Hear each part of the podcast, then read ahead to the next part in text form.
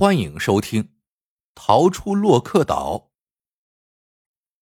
保罗和李维斯是蓝天组合的主力唱将，经过多年打拼，他们终于在乐坛闯出了一番自己的天地。成名之后，李维斯继续致力于他们的音乐事业，而保罗却染上了毒品。不久，他便债台高筑，身体也大不如从前。迫于压力，保罗曾多次想要戒毒，可总是无法摆脱诱惑。毒瘾像魔鬼，逼着保罗动起了坏脑筋。他想，自己是蓝天组合的核心人物，但他和李维斯拿的钱却是一样的多。要是他和李维斯分道扬镳，凭他的实力，一样可以在歌坛立足，而且这样一来。他的收入也肯定会翻番。不过，他们已经与唱片公司签订了长期合同，如果自己单方面撕毁合约，就必定要面临巨额赔偿。怎样才能既不用赔偿，又能拆散组合呢？保罗始终想不出什么办法。这一天，保罗过足了毒瘾，舒服的躺在沙发上，他顺手拿起一本《探险洛克岛》。漫不经心的翻了起来，突然，书中的一个细节锁住了他的眼球。探险家在荒岛上误食了一种毒草，几天之后就出现了失声的状况。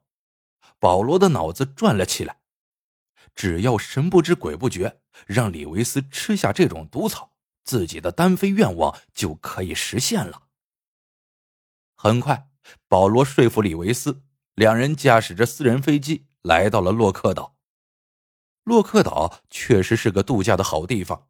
只见沙滩、草地、灌木丛、树林，从海边到岛心呈阶梯状排开，简直是妙不可言。李维斯兴奋的像个孩子，连声赞叹：“真是上帝的安排呀！”见天色不早，两人很快就搭好了帐篷，开始生火做饭。保罗见李维斯在准备食物，便说道：“这儿就交给你了，我去找些干柴去。”说罢，便起身朝远处走去。保罗知道那种能让人失声的毒草喜阴怕晒，一般生长在大树底下，所以他径直走进了岛心的树林中。此时已近黄昏，但光线还算充足。保罗瞪大眼睛，在树林里仔细搜寻。果然让他找到了一棵书中描述的毒草。保罗抑制着兴奋的心跳，小心翼翼的将毒草的汁液挤入早已备好的瓶子，然后胡乱捡了几根干树枝就回去了。李维斯早已做好了晚饭，正等着保罗回来。回来之后，保罗扔下干树枝，一屁股坐在野餐布上，接过李维斯递过的汤碗，两人便一起大吃起来。正吃着，保罗不小心把汤洒到了身上，他狼狈的拍打着衣服，懊恼的说：“哎，真是粗心，老兄，你去帮我拿块毛巾擦擦好吗？”李维斯见状，便放下汤碗，起身朝帐篷走去。见李维斯一进帐篷，保罗马上拿出口袋里的瓶子，将绿色的汁液倒入李维斯的碗里。直到最后一滴液体落入碗中，他才放心的坐回原位，嘴角露出一丝不易察觉的微笑。不一会儿，李维斯拿着毛巾回来了，还带来了一扎啤酒。咱兄弟俩今天好好喝几杯。说着，便坐了下来，又端起自己那只碗。看着李维斯真诚的笑脸，保罗心底竟产生了一丝愧疚。自己这么做是不是太狠了？夜渐渐深了，保罗和李维斯却喝上了兴头。他们一边喝着，还一边弹起了吉他，唱起了出道时的老歌。歌声飘荡在荒凉的小岛上，有种说不出的味道。直到舌头打了结，两人才摇摇晃晃，相互搀扶着返回各自的帐篷。很快，保罗便听到了李维斯的鼾声。可他自己却怎么也睡不着，想到打拼的这几年，如果没有两人共同的努力，仅凭一个人的力量，怎么也不可能有今天的辉煌。再想到李维斯失声之后那悲痛欲绝的模样，他竟有些后悔了，心里不安了起来。直到下半夜，保罗才迷迷糊糊的进入了梦乡。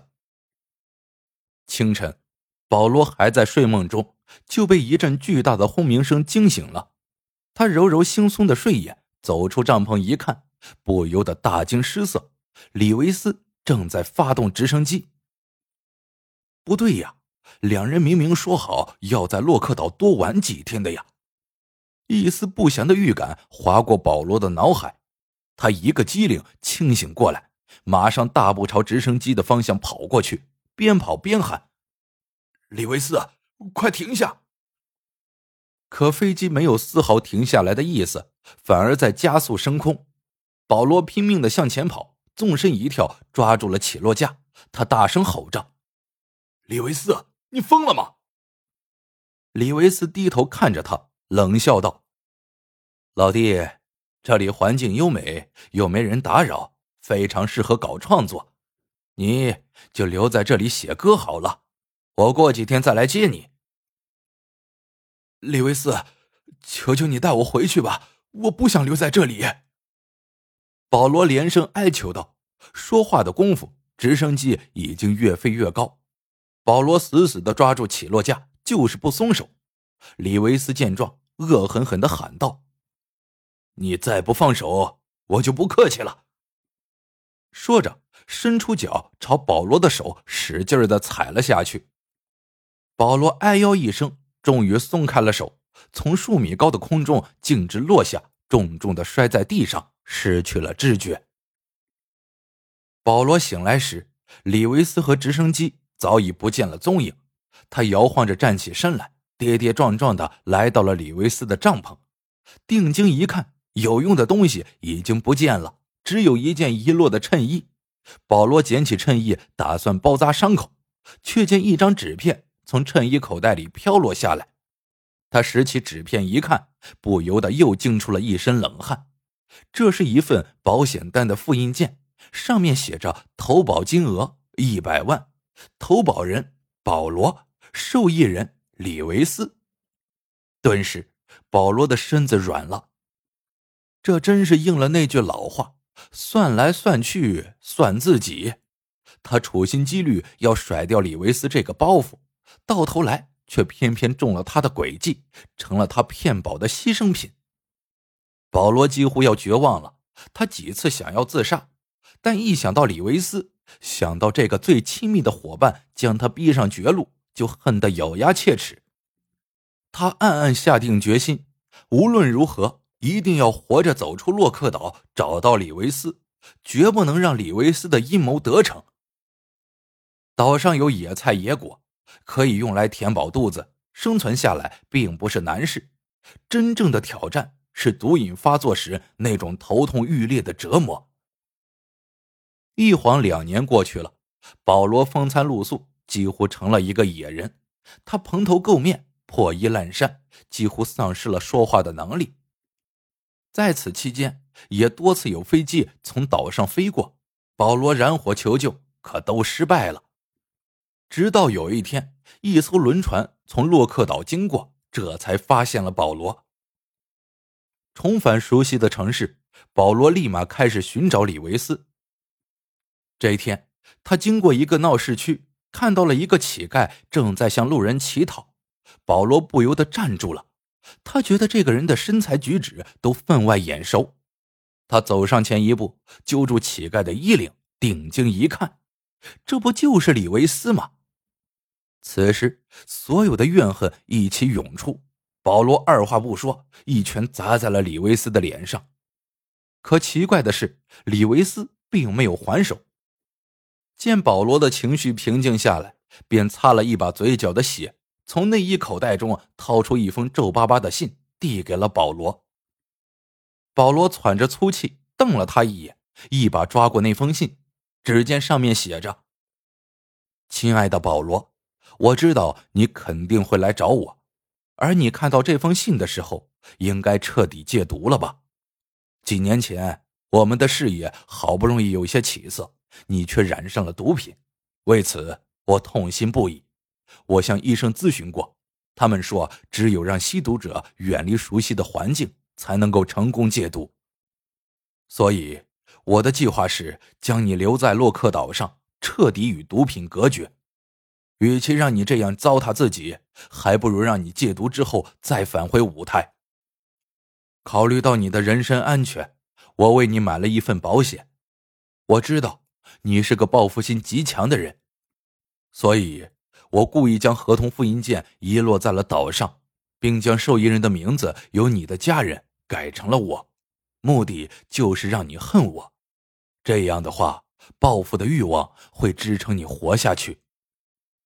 给你买完保险，我已是一贫如洗，本以为继续唱歌就可以维持生计，哪想从洛克岛返回之后，我就莫名其妙的失声了。好了，这个故事到这里就结束了。喜欢的朋友们，记得点赞、评论、收藏，感谢您的收听，我们下个故事见。